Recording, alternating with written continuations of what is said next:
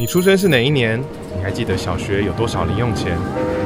你听音乐买过卡带、CD 还是串流会员？你用过 BB Call、大哥大还是只有安卓和苹果？四十年，我们一起走过解除法禁、党禁、报禁，每人平均国民所得从两千到三万美元，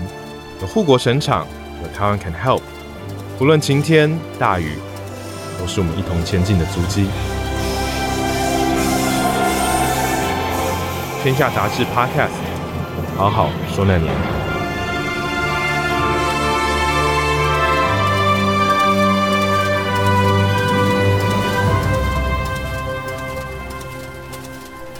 听众朋友，大家好，欢迎收听《好好说那年》，我是主持人，故事网站的创办人涂丰恩。好好说那年这一集来到了二零一四年，这一年春天发生的太阳花学运，相信让很多人都印象深刻，到今天都还影响深远。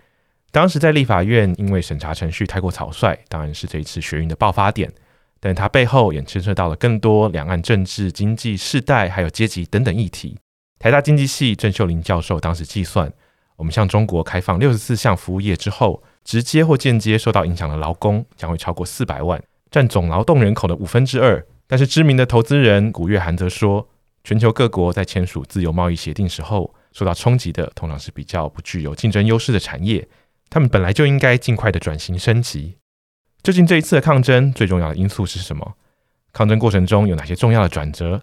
而随着美中对抗与两岸政治经济局势的变化，年轻世代又将如何看待台湾与中国之间的竞争和合作？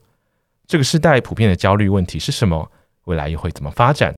这一集的节目，我们邀请到当时在太阳花学运的总指挥林非凡，他现在是民进党的副秘书长。欢迎非凡。呃，丰恩好，各位听众大家好。嗯，飞凡，我们很高兴有这个机会跟你重新来谈谈二零一四年这个事件。我想，的确对很多人来讲，一定都印象还很深刻。不过啊、不管在现场或在媒体上都看到啊、您当时这个担任总指挥。不过我们还是要依照这个节目的惯例，我们一开始都会先问一个问题，就是说，二零一四年这一年的时候，你当时几岁？当时是二十六，二十六岁，二十六岁，就是研究所，对研究所，研究所的学生那样子。所以坦白讲，其实以当初参与学运的年纪来讲，我算是年纪 比较大的，是。大部分都是大学生呃为主，研究生大学生为主啊，对是。那呃，我们这一集谈二零一四年太阳花学运。可是，在这个学运爆发之前，其实那几年我们大概呃都记得，台湾有很多的公民运动正在进行。比如说这个乐生疗养院的呃拆迁的争议，文林院啊、呃、大埔张耀群的抢拆事件等等等等。那到后来洪仲秋的这个规模更大，所以大大小小的事件正在发生。那啊、呃，我印象中其实你也很早就开始参与其中。其实，在我们刚刚提的很多案例里面，其实你都有亲自参与。所以，可不可以请你谈一谈你呃观察，就是说那段时间台湾的整个公民力量是怎么样崛起的？那所谓的公民力量跟嗯社会运动之间的关系或是界限是在哪里？呃，我最早开始参与运动是二零零八年，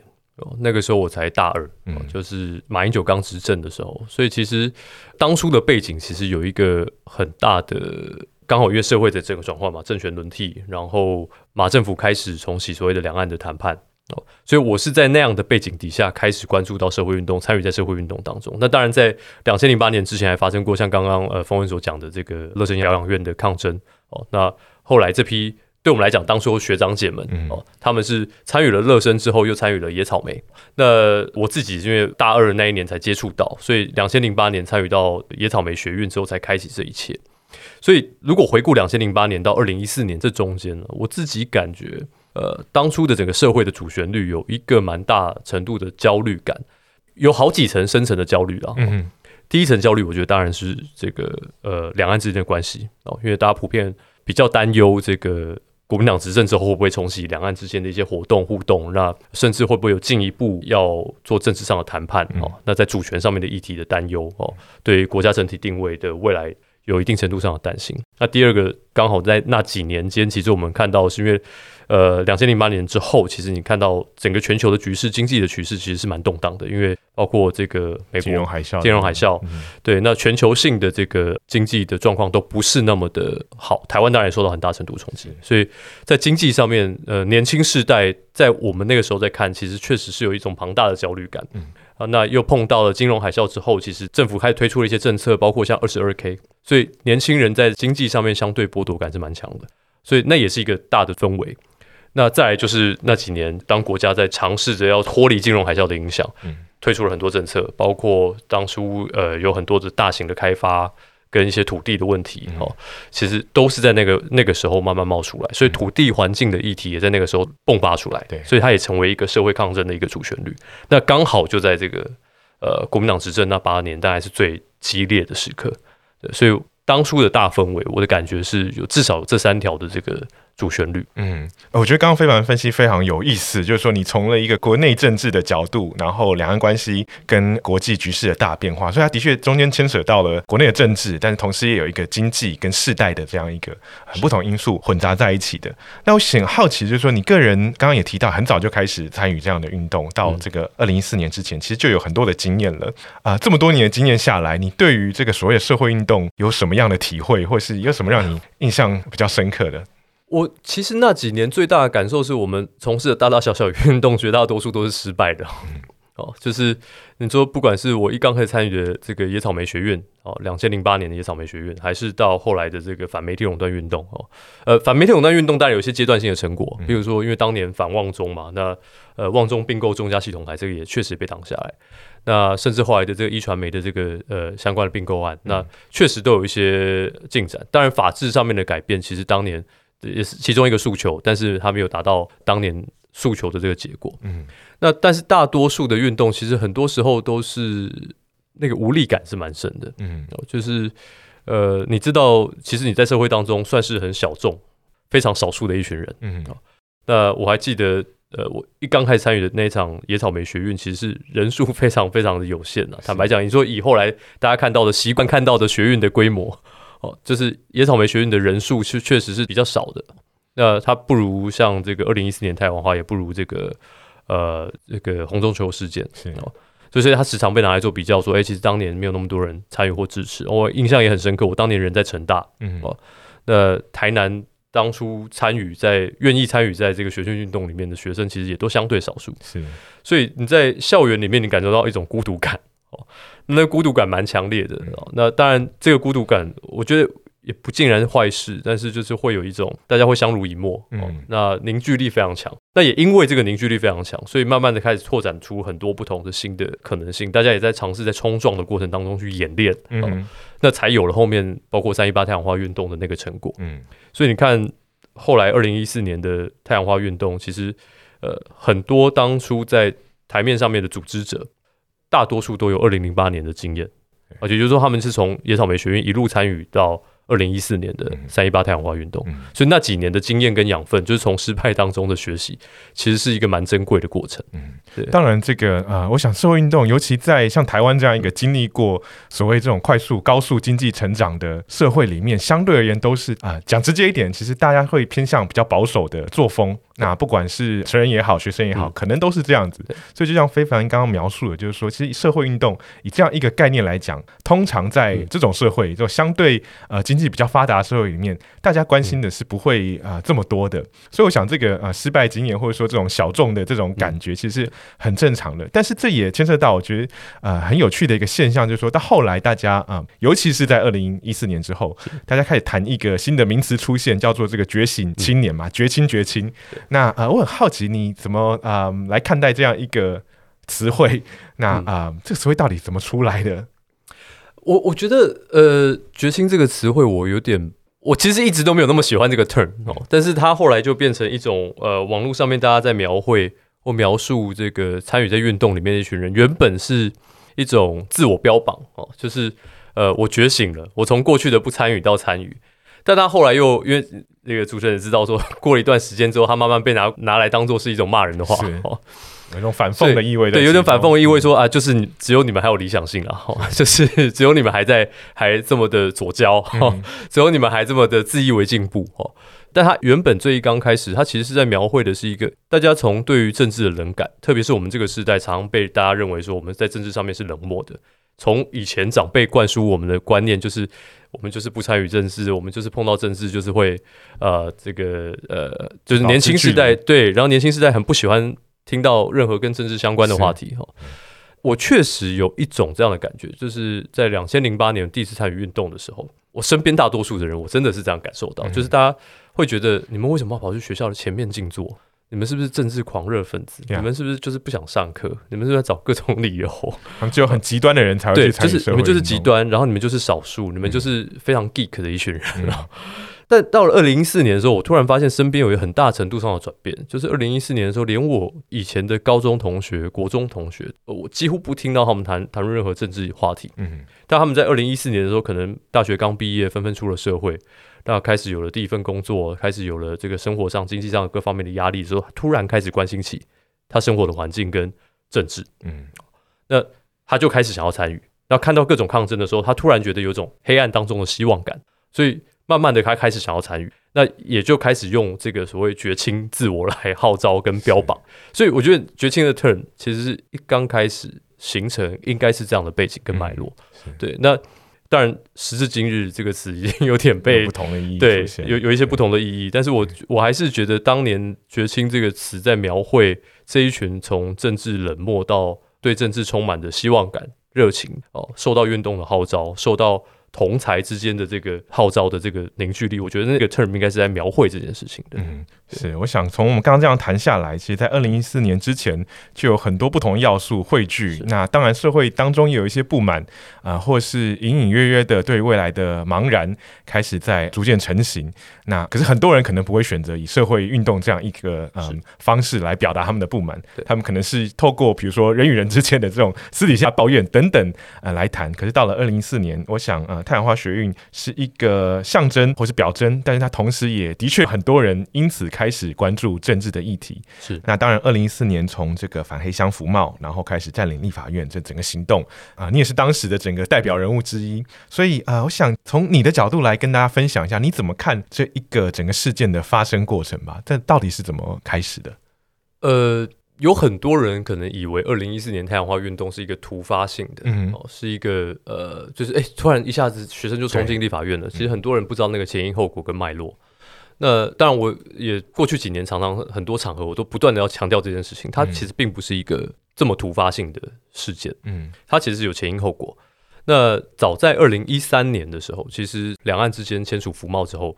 呃，二零一三年的七月份。你就看到台湾的公民社会大大小小的组织哦，包括说像当年的这个呃，现在还不叫经济民主联合，就赖中强律师他们所召集的一个 NGO 团体哦，他们当初还不叫经济民主联合，叫反黑箱服贸民主阵线哦，就在当年的七月份就开始发动了这整个抗争。那学生团体的部分，其实也在六月份签署之后。呃，我们第一波看到的其实是译文界、出版界，嗯哼，哦，他们当初有很大的这个焦虑感哦，因为这个服贸开放的其中一个项目其实就是出版跟广告业哦。所以，对于出版跟广告业，呃，当初很多从业人员担心说，那未来中国的大型资本进入，会不会、呃、开始慢慢并吞台湾的一些小型的这个出版业，然后慢慢的让这个言论的空间对变得更限缩？那甚至你必须要做自我的审查，你才能够符合中国市场的需要。嗯、哦，所以这方面担忧，我们看到在第一波二零一三年的六月份的时候，这个译文界、出版业。然后，这个呃，广告圈的一些朋友开始先做了第一波的号召跟抗争。那学生在大概七月份的时候，也开始在这个校园外面做各式各样的活动跟集结。嗯，好。那民间团体又在立法院周边，其实一直不断希望呃游说立法委员参与去阻挡这个两岸服贸协议。嗯，所以甚至逼迫这个当初的国民党执政党跟当初还在在野的民进党要必须要召开公听会。哦。那也才一波一波的这样子的要求底下，跟对抗底下，那个社会的氛围才慢慢卷动到这整个讨论里面来。嗯，哦，所以一直到了二零一四年的这个三月十七号，因为这个张庆忠的这个三十秒的事件，在国会里面三十秒就宣布审查通过。哦，这个事件才触发了整个学生大大的不满跟愤慨，决定说要冲进立法院议场里面，那用占领立法院的议场来作为行动跟阻挡服贸的方式。是，所以。它其实是从二零一三年的六月份开始，这整个一系列的抗争就一直不断的持续。嗯，那只是中间的一些诉求跟要求一直没有达到它的成果哦，也当然在那个时候没有获得政府的重视。那更不用说政府有任何正式的回应。嗯，哦，那所以在那样的背景底下，呃，三一八太阳花运动才会在二零一四年的时候发生。哦，但是如果要再把这个脉络拉得更早一点来看，其实就是我刚刚所讲的那些从两千零八年以来的这些。呃，对于两岸之间的不管是经贸的整合哦，政治上的整合，这个庞大的焦虑感是一直是那几年的一个重要的主旋律。嗯，那再加上那个那段时间的经济上的这个不安定，跟其实那段时间很多人担心我们的小孩是未来只能够去中国工作，嗯，他没有选择哦。那很担心未来这个两岸除了服贸协议之外，后面会不会有在我货物贸易协议，会不会再有更多的其他的经济跟政治上的协议？对，所以是那样的时空背景跟焦虑感吧。那个三一八太阳花运动的能量所催生出来，嗯，所以的确是前面有一个很大的背景，但是这个呃福茂嫌疑等于是一个导火线，然后把这个整个大家的不满都引发了出来。是，不过当时这个呃第一天就其实就很多人进了呃立法院里面，那人也不少，这个规模呃当然后来规模更大了，但是整体的规模应该也都超乎你们本来的预期或想象吧？对，是，就是确实。一刚开始，坦白讲，学生在做第一波的组织工作的时候，我印象中还非常深刻。我自己三月十七号的晚上还跟几个朋友在讨论，讨论完之后就决定说，好，那我的任务是回到台南去绕狼，啊、就是回到台南要想说明天就是要有一个，嗯、我们要应该有一个行动，所以这个。就大家分工，然后有的人去联络艺文界的朋友，有的人联络这个 NGO 界的朋友，有些人跑去联络学生社团。那我当初的任务其实就是回到南部去，把南部的几校社团的这个头人大概跟他们通知一遍，就明天我们可能要做一个什么样的事情，这样。对，那所以当初一刚开始，其实预期就有一点觉得会不会就像我们过往参与的所有大大小小运动一样。就是呃，抗争完就被警察抬走了，嗯、那这个可能就告一个段落。那当然我们也努力了，但是最后这个结果可能不尽理想哦。嗯、就是原本会有一种这样的预设，说其实要真的成功是非常困难的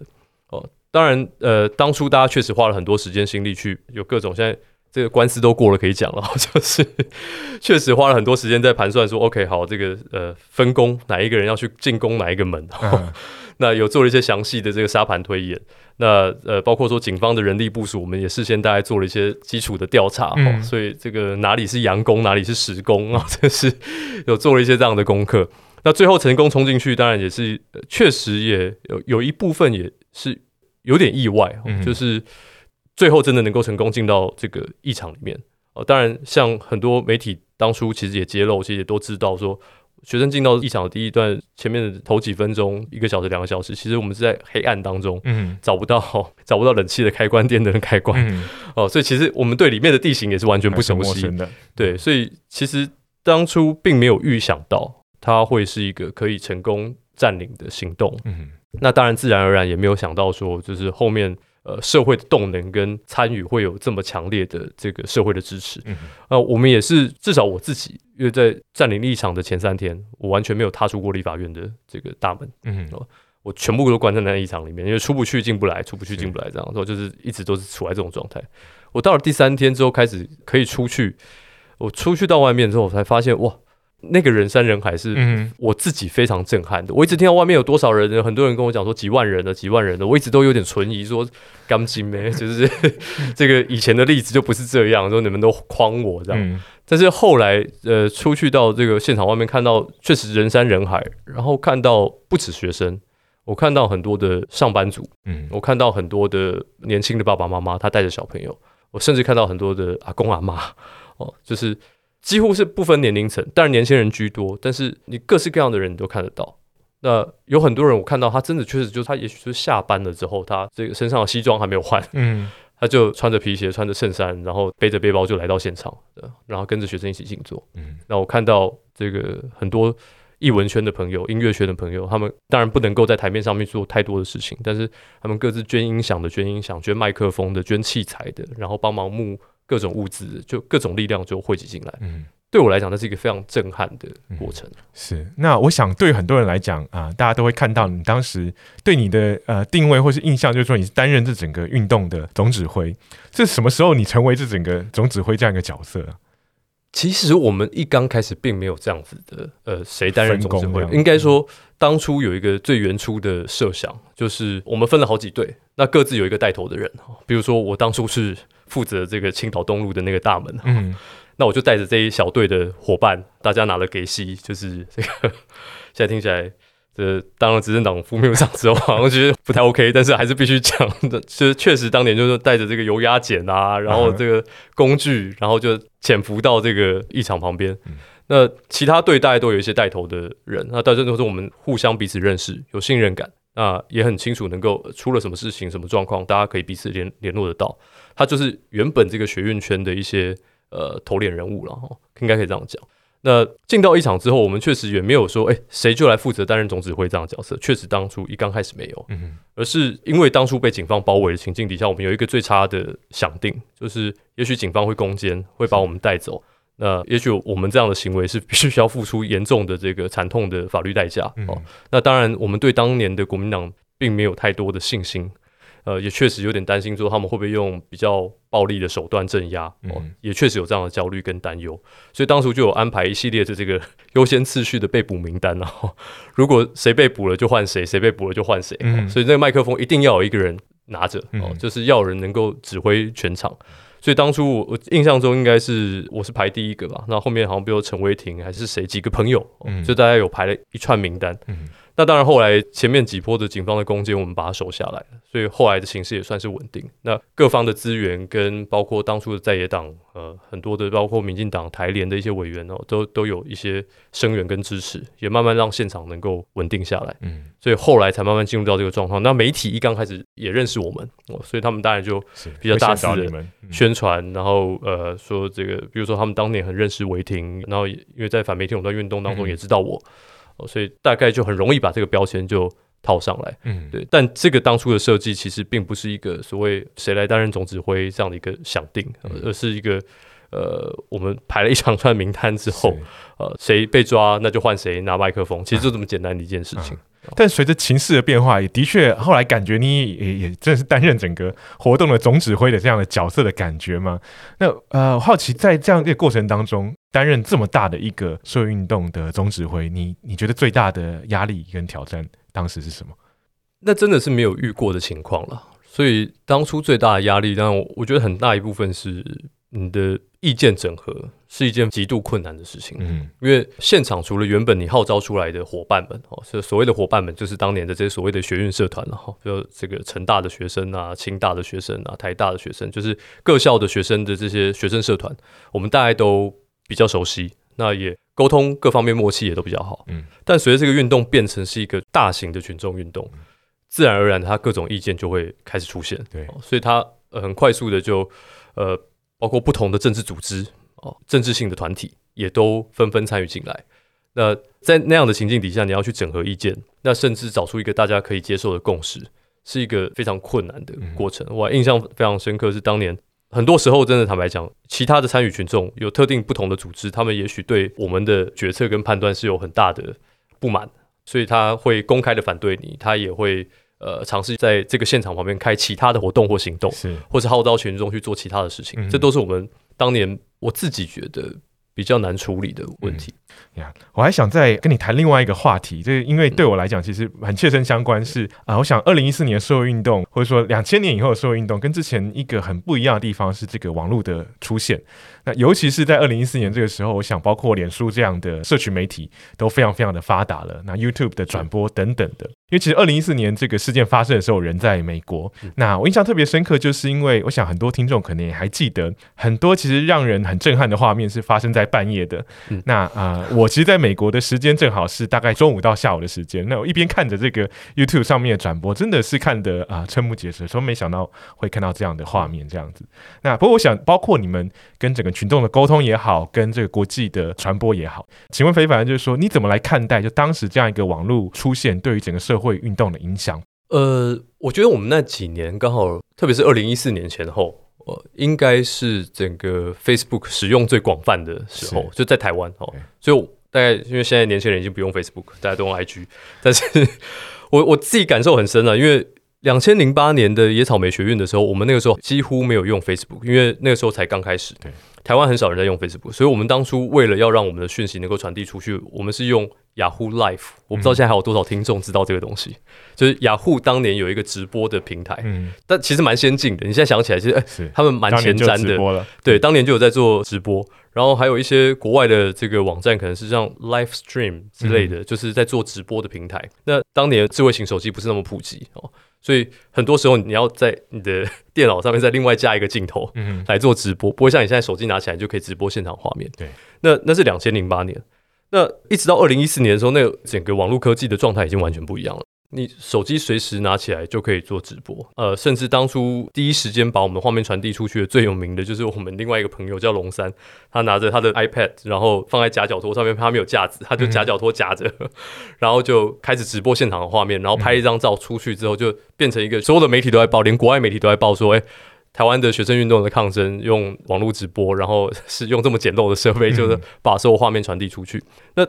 当初那也觉得很有趣，但是我觉得那个网络科技的使用，我真的觉得当年是最关键的。其实是在第一时间，呃，你掌握了，你可以自己诠释事件，自己用自己的观点去告诉大家说，我们到底在干嘛，发生了什么事情。你不需要靠其他媒体的第二手的转述，当然很多媒体的转述还是必要的。呃，全国性的这些大众媒体的转播还是。对于这个运动有最直接的帮助，我必须这样讲，因为当二十四小时的新闻联播不断的在播报这件事情的时候，它是凝聚更多人来参与。是对。那我们自己的直播频道其实会让这整个事件多了一点我们自己的视角跟诠释。嗯。所以当今天发生什么事情的时候，我觉得有点像现在，就是一个事件发生了，到底是真是假，到底实情是什么？你在现场的人必须要有一个知道内情的人。它能够完整的告诉大家，嗯，而直播的工具或是网络这个技术，其实就是帮助我们做这件事情。对，我觉得这也的确是当时一个很特别的变化，包括说在运动现场的人员或是这个领导者，可以用他们直接跟群众直接的沟通，不用通过媒体第二手的转述。那另外一个，我其实让我自己也很印象深刻，就是在那之后，呃，除了这个第一手的消息出来之外，马上就会有各式各样的评论，也就在网络上出现了。嗯，那当然也会有很多不同的观点，可是我想也是让这个整个话题能够持续下去的一个很重要的原因啊、我想要请非凡再谈谈，就是说事件其实已经经过了七年了，那怎么回头看这个事件？尤其是在其实学运隔年过后啊、就有一个采访这个再回首太阳花啊、这样一个报道。那在报道里面其实提到了有三件事情啊、是让你觉得后悔的，包括这个退场时机沟通不够，还有成为媒体的瞩目焦点，还有切割三二三冲行政院事件这三个事情，在当时你觉得可能是让你在整个事件中最后悔的部分。那到了现在，呃，又过了这么多年，你再回头去看整个太阳花学运的过程，或是后续的一些发展，有没有什么事情让你还会觉得耿耿于怀，或是你觉得，呃，如果重来的话，可以做得更好的地方？我觉得后来的想比较多，不见得是后悔，但是是我确实觉得我们当年也没有处理好很多的问题，就是特别是运动结束过后。因为我一直知道说，像很多朋友，当然现在过时隔七年，其实有很多人也已经不在原本旧有的那个状态底下，也好了很多。嗯，但是确实运动结束之后，有很多人其实他的各方面的创伤感哦，其实是。蛮重的，就是运动伤害。对，运动伤害，那运动伤害不见得是说运动的目标没有达成，而是有很多这场运动过程当中的人跟人之间的这个冲突分裂，然后一些意见的不一致，甚至很多时候是，甚至很多是情感的。是，就是我知道很多运动伙伴有面对到这样的问题，那。后来又大家在政治上面的选择的路径其实不太一样，嗯，哦，那有的朋友像我一样，可能最后加入了民进党，哈，有的朋友可能是决定去参与在其他的新兴的政党，哦，那也有一些朋友他从此他对于政治还是一样，他要保持的非常的这个这个距离，保持距离，他甚至对于政党有本质上的不信任，是。这个各种的角度跟观点其实都有，嗯，但是。我其实过了好几年之后，都一直跟一些朋友会聊到这件事情，就是说我们那个世代感，就是这个世代的集体哦，大家对于政治上，当年在二零一四年的时候有一个汇聚，那不见得原本刚开始大家的想法或大家真正在乎的事情不一定都是一样的，但至少在二零一四年那个当下，大家有一个很强的凝聚力，然后也有一个共同的目标跟方向，嗯，哦。那但是二零一四年过后之后，就很像他在一个交叉点汇集了之后，又慢慢的往不同的路线去呃分输出去。嗯，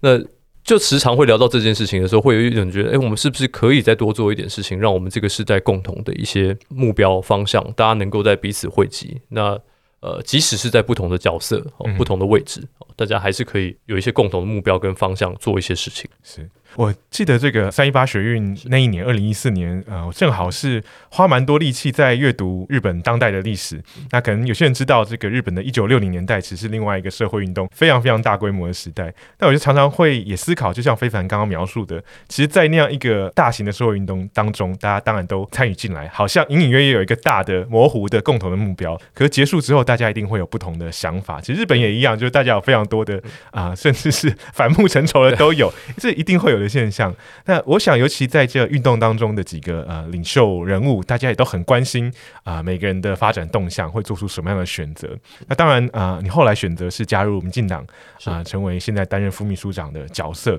所以我也很好奇，我们刚刚谈的是一个时间拉开之后，当然大家会有不同的想法。可是你其实做了一个选择，而且有一个身份上很大的转换。那我觉得转换当然除了加入政党之外，也包括民进党现在成为执政党了。是，所以从一个全然反对党的角色，或是呃民间的角色，成为这样一个呃执政党的一部分的成员，对于你在看当年这个大事件的时候，有什么样不一样的想法吗？呃，我觉得倒不会有一个很直接的不一样的想法，但确实心境上面会有蛮大程度的调整。嗯，就是经历过这样身份上的转换。我很清楚的，体制外的逻辑跟体制内的逻辑有时候是截然不同的两套逻辑。嗯，那如何在这中间找到一个共同的目标？嗯，那让这两套不同的逻辑能够呃找到一个共同点，可以一起往前进。这其实是我觉得是一个政治上面蛮必要的一个过程。那过去我们看到很长时候，其实你说像当年福茂民间跟政府之间为什么会有那么强烈的冲突？是因为这两者之间的逻辑没有办法找到一个共同点，它连对话的可能性都没有。那我就有一点感觉是，其实现在民进党执政，其实我们有很多的想法跟在野时期的理念跟理想其实是一致的，但是运作的方式跟逻辑，甚至我们有时候在说服沟通的过程当中，能不能够有一些是，也许他不是全然从执政角度思考，而是有更多程度上他可以更同理，其实民间有部分的感受必须要被理解。嗯，那站在这样的角度，你才有办法找到跟民间的对话的基础，那才有办法共同往前进一步。那我一直时常举的例子，其实就是像婚姻平权，它其实是一个过去一段时间社会当中非常高度对抗的议题，嗯、甚至有一段时间，可能民间的伙伴对于执政党有相当程度上的不谅解，觉得为什么我们在野的时候好像很主张这个，但执政之后好像不推动。嗯、但是那样的分歧跟对抗，一直到了这个二零一九年。这个婚姻平权要通过的那个过程当中，你又看到，其实，在民间跟在政府都有很多人尝试把两边的不同意见能够找到一个共同点，那呃，尽可能去消弭大家各自不同的本位主义或立场。嗯，那找到共同点之后，大家才有办法往下一起跨出一步。这一步不见得是两方都全然的接受，两方都全然的觉得他是达到了一百分或满意的结果。嗯，但是它这个过程是一个。我自己时常觉得有点像是我们当年运动当中很多决策的过程当中，你不见得能够满足所有的人，但是你找到一个最大公约数的过程。嗯，就是在运动当中你会面对到如此的情境，在政治当中也会面对到如此的情境。只是你今天角色转换不一样的时候，你能不能够同理对方哦，甚至能够站在一个说你理解对方也是跟你有同样想法跟理念的人，只是手段路径上面如何达到的问题。嗯。所以我一直觉得后来的那个身份角色的转换，其实对我来讲收获最大的是这件事情哦，就是我慢慢能够理解这两套不同的逻辑，那也甚至尝试着在这两套不同的逻辑底下，让一些我觉得社会当中期待的进步性的东西，能够在这个体制内能够达成。那要用什么样的方式能够说服得了？一方面体制内的朋友说这是一个该前进的方向，二方面是说服民间的朋友，也许执政党会有一些妥协，也许他会有一些折冲的部分，但是。整体而言，我觉得这还是跨出一步，也是希望民间可以支持的。嗯，所以。这是我感受到的那个角色身份上转换，我觉得收获最大的。啊、我其实刚刚非凡的讲法让我想起，我曾经看过一种说法，就在描述所谓的一个呃比较健全的民主机制的运作。所谓这个执政跟在野，或者说体制内跟体制外的关系，其实很像两个齿轮，就它可能是往完全相反的方向在转动。可是就是因为这样子，整个机器才可以运作了起来。啊、不过我还是想再回来问另外一个问题，就是说我们。刚刚谈这个三一八学运，其实背后有一个，我想还是不可回避的很重要的因素，是我们跟中国的关系。是那呃，好奇你，你回头去看，你觉不觉得当时很多人会这样诠释，就是说，当时当然一个呃反中的情绪在不断的浮现。那以你现在的位置也好，角色也好，你怎么样来看待我们跟中国之间的关系？我觉得这几年经历过三一八过后，然后又经历过政党轮替，呃。台湾对于两岸关系的那个看法有一些根本性的改变，就是。应该大家都还有印象，在这个两千零八年到二零一四年这中间，就是马英九执政那几年，当初的社会主流其实某种程度上是有一种期待哦，嗯、也许这个两岸关系和缓，经济的这个 bonus 可以更多，哦、两岸的经济互动可以创造更多的利益，所以市场的开放也好，或是跟中国的经济上的相互的依赖，也许可以增加更多的大家生活上可以改善哦。但是后来逐渐证明这样子。的这个所谓两岸之间的这个经济的合作或经济上的整合，并没有真的带来那么多的利益，反而它的冲击跟影响是慢慢浮现出来的。我们对中国的经济依赖，它产生的负面的效应，甚至我们的年轻世代可能碰到了整体薪资下滑之外，还又碰到了面对中国竞争等等的问题。其实包括政府的整个政策是希望投注更多的产业到中国去，甚至更多呃中国的资金能够来到台湾。这样的一个过程当中，其实年轻世代并不见得占到优势跟好处。嗯，那。经历过太阳花运动过后，我是蛮觉得那个大家对于两岸经济是不是一定要这么密切的整合跟相互依赖哦，甚至是说要花更多的资源投注在中国哦，这件事情是感到存疑的。嗯哼。那后来随着二零一六年之后，这个呃民党执政之后，其实我们也开启了很多新的可能性。不管是这阵子在外交上面看到的，我们跟美国的这个 TIFA 重启，我们跟日本开始谈 CPTPP 能不能加入的可能性。那政府也做了很多，包括新南向政策，希望能够投注更多的资源在其他不同的市场，哦，希望能够分散风险。那包括我们自己国内的产业转型，其实我觉得它是有得到一定程度上的效果。所以在经济的观点上面，我觉得大家已经不像过去一样觉得中国是纯然是机会而没有威胁，嗯，反而现在你就问一般坊间大多数的人，可能觉得中国带来的威胁跟经济利益相比，他们可能更担心的是威胁，嗯，他可能觉得这个经济利益不见得像过去所宣称或是吹嘘的这么好。那在政治上面，我觉得它也有一定程度上的蛮大程度的转变。过去我们常常在国民党执政时期一直被灌输的一种观念，就是没有依靠中国，我们走不出世界哦。所以当年最有名的一个辩论就是马总统跟蔡英文主席的这个 ECFA 的辩论嘛，到底是要靠中国走向世界，还是透过世界走向中国？两种不同的方法论跟逻辑，它辐射出来的价值观跟信念，跟对基本台湾经济形势、政治形势的判断是完全不一样的。那我越来越觉得现在的台湾人。在经历过三一八运动，经历过二零一六年的这个民进党的执政，然后经历过这几年的我们在对外关系上的发展，慢慢台湾人有一种共识：我们不见得要纯然的透过中国走向世界，我们自己是有能力可以去做到这件事情的。不管是我们的 ICT 产业，不管是我们的晶片产业、半导体产业，或是其他我们更多的精密机械工业等等，其实我们有更好的条件跟能力，其实发展我们自己的产业转型，在这个世界的大的市场里面找到定位。所以过去的那种一定得依靠中国的论述，我觉得已经某种程度上已经破除了。所以接下来的下一个世代，我自己觉得，呃，我们一样必须要走这个方向，就是在我们自己既有的这个优势底下，我们要持续发展这个优势之外，我们要更精确的掌握接下来的未来的产业趋势，包括说，其实现在大家都在谈说这个五 G 半导体的供应链，甚至疫后经济复苏之后供应链重组的问题，甚至在美共美中对抗底下的。新的经济机会在哪里？哦，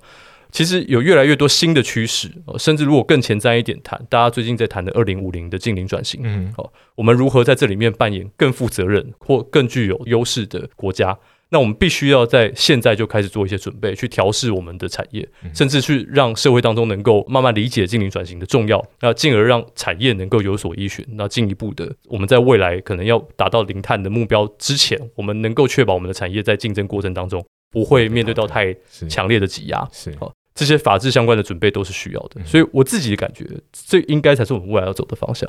我们看待中国，其实坦白讲，已经不是我们看待中国的问题，嗯，而是我们如何看待我们自己的优势，要如何掌握跟精确的把握，甚至发展下一个阶段的目标。我觉得这也很有意思。我想从另外一个角度来稍微补充一下，就是说，我也记得当时。呃，二零一四年之前，我是二零一一年到美国去的。那大概从二零一一到二零一四，就有点像非凡刚刚描述的。其实不只是台湾的氛围，而是说整体国际的氛围上，呃，对于中国是抱持着一个开放的期待。那也觉得可以好好的，嗯、呃，他们觉得这这个积极的 engagement 这样子，嗯、那可以让中国真的产生经济之后的，包括政治上的转变等等。那当然到了这个二零一六之后，川普上台之后，或是整个国际局势开始整体有了变化之后，整个氛围都很不一样了。那我想飞帆刚刚提的，也就是说，台湾其实在这样一个新的局势之下，要有一些新的思考出现了。是。好，我们今天谈了很多从太阳花运动前后的一些发展，到这个七年之后重新来回顾啊。最后想请非凡用一句话来形容一下你的二零一四年。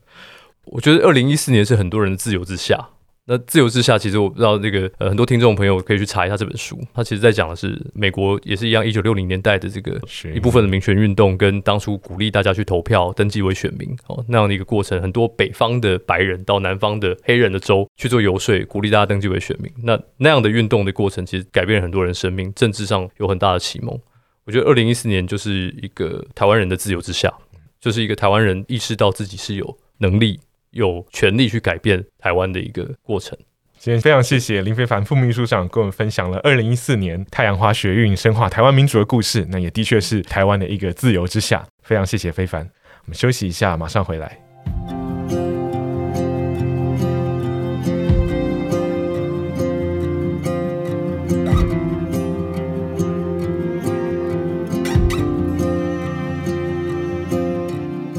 欢迎回到好好说那年。接下来是听众朋友分享的故事。署名小茹妈妈的听众说，她是一位母亲，也是基层警员的太太。二零一四年太阳花学运，她的先生就是在现场执行的员警之一。小茹妈妈回想那段时间，她和先生都很煎熬。他们理解学生的诉求，但也认为维护秩序也是在维护台湾的民主和法治。这些年过去，她和先生时不时还会聊起这个话题。已经上小学的女儿也会加入讨论。他们希望社会能够包容更多的观点，激发更多元的思考。欢迎大家在 Podcast 平台上面留言，或是寄 email 到 bill@scw.com.tw，告诉我们你这十年的回忆。还可以点击节目资讯栏中的连结，订阅进步的轨迹电子报，看看台湾四十年来的发展与变迁。节目的最后是时代的声音。这一年，灭火器乐团为太阳花学运创作的《岛屿天光》，唱响了整座岛屿。